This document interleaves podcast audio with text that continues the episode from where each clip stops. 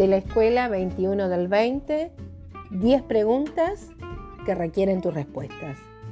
¿Qué libro te llevarías en tu próximo viaje? ¿Cuál fue el primer libro que leíste? Leer y volver a leer. ¿Qué experiencia tuviste con la relectura? ¿Qué libros leíste en la escuela? ¿Cuál es la mejor historia de miedo que conoces? ¿Qué libro le regalaste o le regalarías a un amigo, una amiga?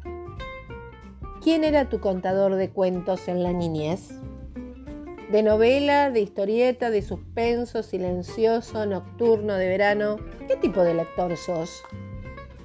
¿Cuál es el momento ideal del día para leer? ¿Qué libro leíste en esta cuarentena?